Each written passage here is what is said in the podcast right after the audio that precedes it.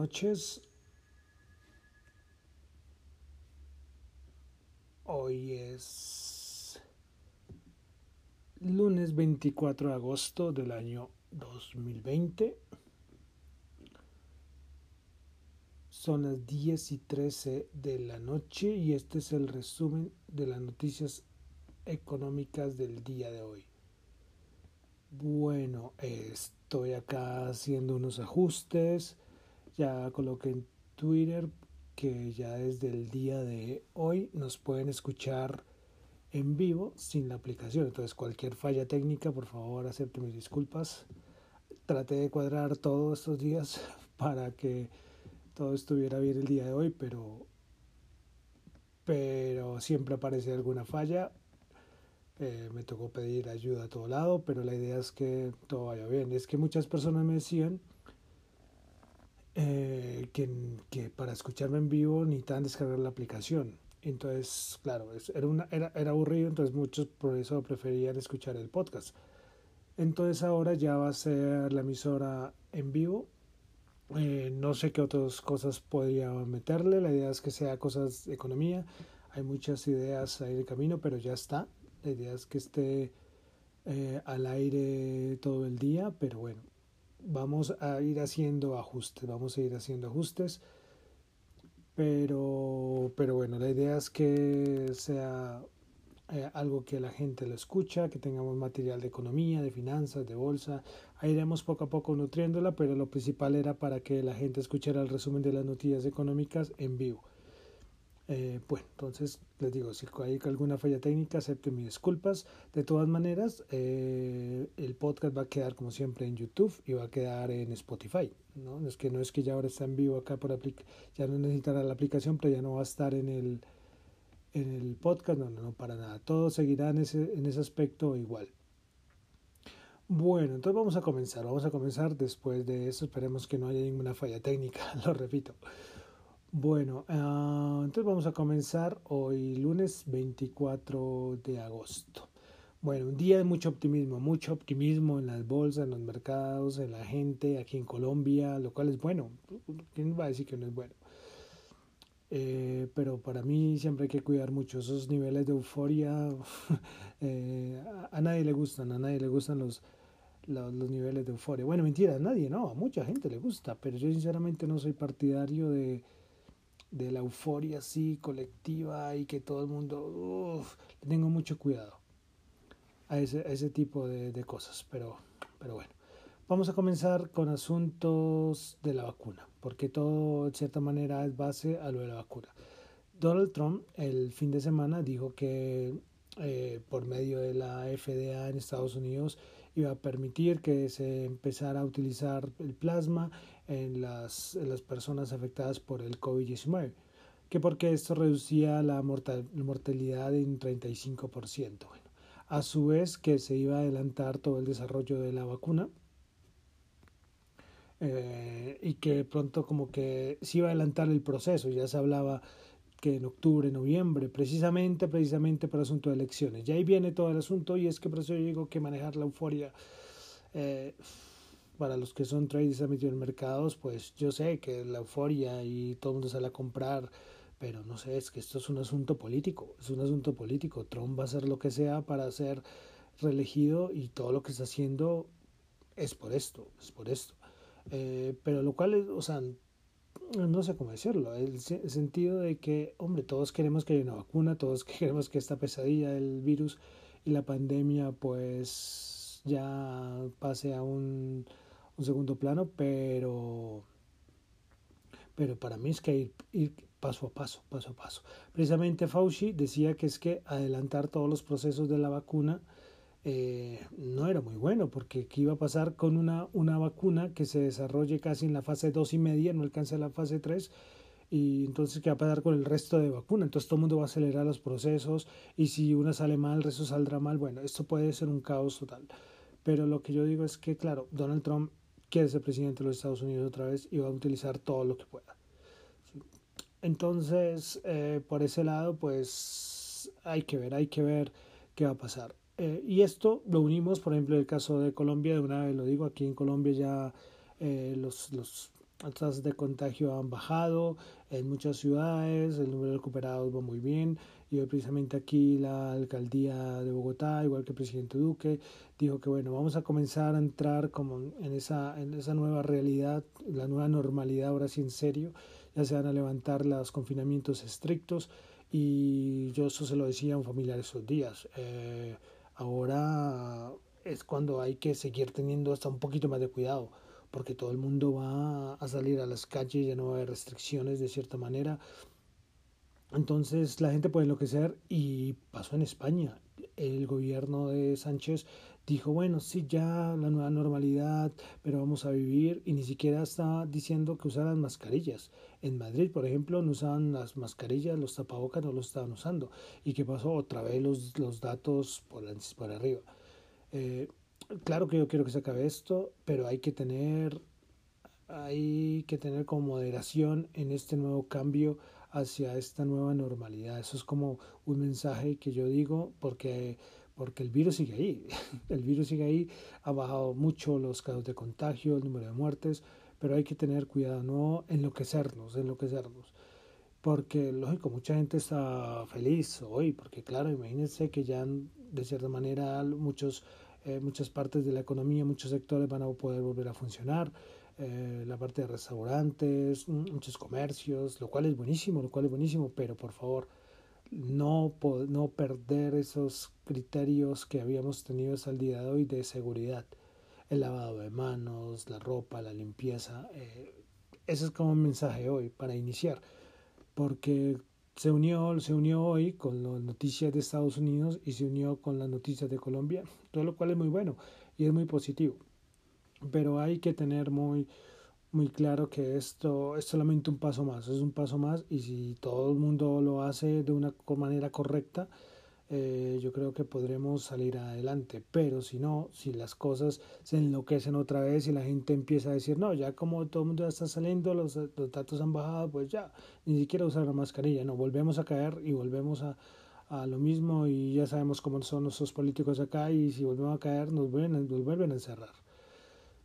Entonces, eso era como un mensaje y unido lógicamente a, lo que dijo Donald Trump y lo que pasó el día de hoy. Hoy fue todo optimismo, todas las empresas de que están desarrollando vacunas, eh, sacando sus noticias, que la fase 3, que ya está muy adelantada, de unas vacunas, creo que hace un momento creo que sacó la de AstraZeneca que está desarrollando con Oxford en la India, que ya van a pasar a fase 3, bueno.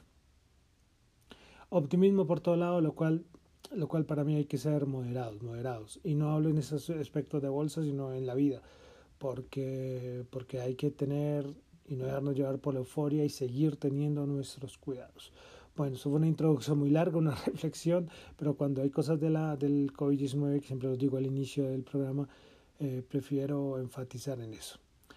Bueno, uh, ¿y ahora qué pasó? Hace como dos horas, tres horas, eh, vino la noticia de China y otro, otro gatillo que tenía ahí, perdón, otra munición que tenía, perdón, guardada Trump.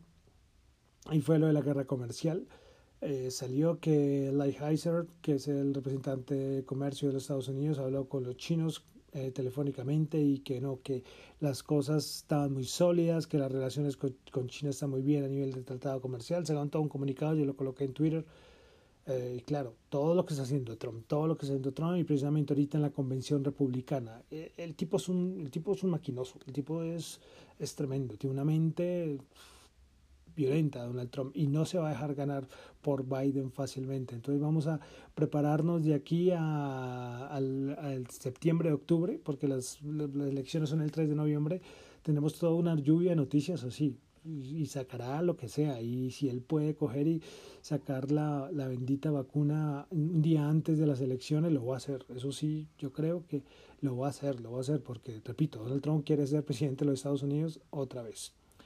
Eh, bueno, de esto es de China, no sé qué más decir, que todo es optimismo, todo está muy bien, que las relaciones están mejor que nunca. Bueno, eh, es, esto es lo que llevamos diciendo de los últimos años con la guerra comercial.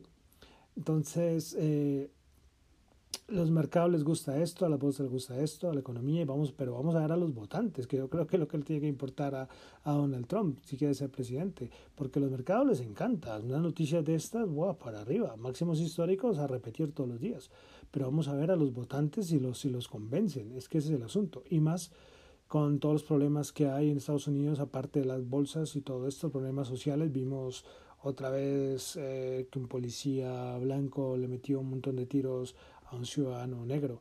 Y estas cosas eh, son como una zancadilla para Donald Trump. Pero bueno, estas son las noticias que quería iniciar y esto es como que la introducción lo que resume gran parte de todo a nivel de economía y a nivel de, de mercados. Bueno, entonces pasamos a Estados Unidos, eh, dejando un lado atrás ya la super reflexión que hice al inicio. Y pasamos a Estados Unidos porque tuvimos el índice de la Reserva Federal de Chicago, de la actividad eh, económica, pues se esperaba eh, 3.7, el anterior 5.3 y esta terminó en 1.1, vale decir que esto es del mes de julio, pero otro índice que demuestra que, que los índices, los indicadores eh, macro, por decirlo de alguna manera, han bajado su ritmo a lo que era mayo y junio. Bueno, y hay otro tema y es que los demócratas también tienen su jugada. Estamos, yo estaba hablando de Trump y todas sus jugadas para poder ser presidente, pero todo el paquete de ayudas de los Estados Unidos, esto, esto ya se está embolatando y se volvió también un aspecto eh, político. Y se veía venir, se veía venir. Yo lo dije en un momento y cometí ese error diciendo que esto se iba a solucionar en una semana. No, esto se volvió una herramienta política y Nancy Pelosi hoy lo demostró. Nancy Pelosi, recordemos que es la representante del Congreso, líder del Congreso demócrata. Y dijo que es que el único que está o que obstaculiza un acuerdo en las ayudas del coronavirus es el presidente Trump. Entonces, eso es aquí como decir, hombre, no se han autorizado ninguna, ningún tipo de ayudas por los republicanos porque ellos no quieren que, que, se logre. Entonces, es un juego político y la idea es ver y hacer quedar mal al otro partido. Repito, todo lo que estamos viviendo al, al día de hoy, todas son jugadas políticas, porque es que nada, es que en, en 60, en 70 días creo que es, menos de 70 días ya hay elecciones en los Estados Unidos. Eh, bueno, ah, de Estados Unidos que nada más que decir, mucho optimismo, muchas vacunas, todo lo de Lighthizer que salió, que con su charla con China, como ya lo dije al el inicio de la fase 1, todo maravilloso. Hoy por ese lado creo que lo voy a dejar por ahí de Estados Unidos. Bueno, a nivel de Colombia, aparte de mm, también la noticia que aquí en Colombia llevamos un, un paso más en toda esta pandemia, eh, cosas mucho más concretas, por ejemplo, análisis, investigaciones Colombia sacó un análisis sobre mm, la reapertura del sector en Colombia en el sector de la construcción. Y bueno, este fue un informe mensual que ellos sacan. Ellos en Investigaciones Colombia pueden encontrar todo, la, todo el análisis, todo el documento en Investigaciones Colombia Y esto es un análisis de junio del 2020. Bueno, en junio se evidenció una recuperación de la demanda de materiales de construcción con los despachos de cemento creciendo el 28% frente al mes de mayo y solo 7,6% inferior a junio del 2019. El, el incremento en los precios del cemento fue de 1.6% luego de tres meses de estabilidad. Eh, esto a nivel de junio, pues para Bancolombia cree que lo peor ya quedó atrás, aunque no esperamos una recuperación total del sector hasta el 2021 vamos a decir que estos son cifras de junio y yo creo que aquí en Colombia, como está pasando en muchas partes del mundo, las cifras de mayo y junio fueron muy sólidas, pero en julio y agosto empezaron como a, a esa euforia al inicio después de reabrir las economías un poco, yo creo que, que ha bajado, que ha bajado. Lo acabamos de leer solamente con el dato en Estados Unidos de la Reserva Federal de, de Chicago. Bueno, aquí en Colombia otra noticia, eh, aunque esto yo creo que ya podríamos entrar a, mercados, aunque bueno, vamos a dejarlo en la parte de Colombia, y es que la noticia de JP Morgan, pues que parece que entraría un nuevo integrante al sistema bancario colombiano, aunque no es solamente JP Morgan, JP Morgan pues presentó ya la solicitud, pero BTG Pactual, que es de Brasil, también va a presentar la solicitud para entrar al sistema bancario colombiano, aunque BTG Pactual de Brasil lo hará en el mes de septiembre. Eh, bueno, entonces ahora sí pasamos ya a los mercados. Eh, vamos a comenzar con el petróleo, que también tuvo noticias hoy. Y fue que las tormentas y huracanes que están teniendo ahora por el lado del Golfo de, de México, perdón, está obligando a cerrar más del 50% de las plataformas petrolíferas de la región. Eh, el día de ayer, hasta el domingo, hasta el día de ayer, los productores habían clausurado el 58% de las plataformas de extracción de crudo y 45% de sus instalaciones del gas natural. Seguiremos ahí mañana pendientes a ver cómo se desarrolla esto de los huracanes. Y a su vez también tuvimos noticia de la OPEP que parece, parece, parece que ha llegado a un acuerdo con Rusia para extender la rebaja de la producción adicional de, de, de crudo en el mes de septiembre. Bueno, según el informe de la OPEP Plus, eh, todos, los, todos los miembros eh, tendrán que reducir su producción en los próximos meses para compensar el exceso de producción de mayo a julio. Pues son noticias super alcistas para el petróleo. Bueno, ah, ah nuestra, una noticia de Wildcard. No sé cuánto cerró Wildcard el día de hoy. Yo creo que podemos revisarlo acá rápidamente pues nuestra popular white card, que 3.70% bajo. Pues bueno, el asunto de white card, pues la junta directiva de white card admitirá en bloque, dimitirá, perdón, dimitirá en bloque después de que la justicia nombre una nueva administración para intentar resolver los problemas de solvencia. Y a su vez Card ya se despide del DAX. Ya lo habíamos dicho y pues ya ocurrió. Entonces Card todo lo malo que tenía que pasarle ya, ya le sucedió a Wildcard. Bueno, eh, noticia de TikTok. Esto seguirá hasta que no, no sé, no sé cuándo va a terminar esto. Supuestamente en septiembre termina esta novela. Pero es que TikTok, los dueños que son ByteDance, pues van a, van a impugnar en los tribunales el veto de Donald Trump. Eh, pues Biden dice que para garantizar que no se descarte el Estado de Derecho y que nuestra empresa y los usuarios reciban un trato justo, no tenemos más remedio que impugnar la orden ejecutiva a través del sistema judicial. Pues van a irse a los tribunales para ver si pueden impedir este veto que colocó Donald Trump. Pero yo creo que todas las negociaciones seguirán en camino, todas las negociaciones para ver quién se queda con el, toda la parte operativa en los Estados Unidos de TikTok. Bueno, antes de entrar ya a los índices, eh, tuvimos hoy una noticia del Dow Jones que me pareció muy importante y es que el Dow Jones va a adicionar tres acciones, pero a su vez van a, eliminar tres acciones del índice. Pues entran Salesforce.com, Amgen y Honeywell International y salen ExxonMobil, Pfizer y Raytheon Technologies. O sea, el cambio es total, es un cambio sacar una parte de una ExxonMobil que hasta hace unos años era la más importante del, del Dow Jones, eh, una petrolera súper importante, Pfizer, que bueno, sabemos Pfizer que es, y Raytheon Technologies, que es una parte industrial que también lleva varios años en el, en el, en el Dow Jones, y pues entran eh, Salesforce, que es una parte de tecnología, eh, Amgen, eh, que es, bueno, es parte tecnológica, pero también parte de cuidado de la salud, si no estoy mal, y otra industrial como es Honeywell International. Entonces, para mí la salida más representativa lo de Exxon, de verdad me sorprendió muchísimo esta salida. Y es un claro ejemplo de lo que de cómo, cómo el mundo va cambiando, cómo el mundo va cambiando, sale Exxon y, y entra otro, otro sector que es lo que está ahora moviendo el mundo y moviendo los mercados. Lo vemos como ya lo vamos a leer, lo que está pasando con el Nasdaq, eh, que es una cosa inaudita.